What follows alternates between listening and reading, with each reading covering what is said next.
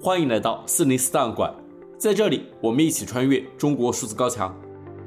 二月十四日，一条“鸭脖为何卖不动了”的话题冲上热搜，原因是二月十三日晚间，知名食品公司周黑鸭发布盈利警告，预计公司二零二二年收入同比下降百分之二十左右，而净利润同比下滑超过百分之九十四，只有两千多万元，而上年同期净利润为三点四二亿元，因此。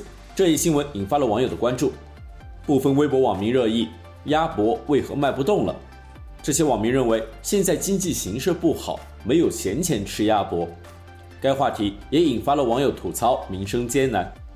微博网友甚晒评论说：“是不爱吃吗？是吃不起。”微博网友每天都有新实习评论说：“本质是消费降级，大家从肥肉到精瘦肉，再到鸭脖这种没什么肉的食物，是一种升级。”后续没钱了，不如买点纯肉的，也是一种降级。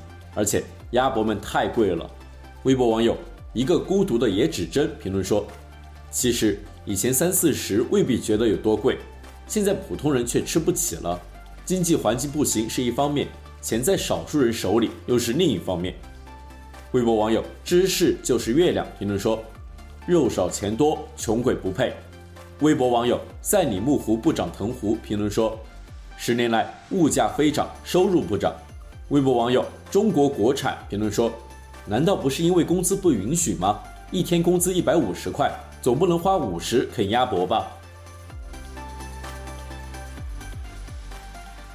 中国数字时代 CDT 致力于记录和传播中文互联网上被审查的信息，以及人们与审查对抗的努力。欢迎大家通过电报 Telegram 平台项目投稿。为记录和对抗中国网络审查做出你的贡献。投稿地址请见本期播客的文字简介。阅读更多内容，请访问我们的网站 cdt. dot media。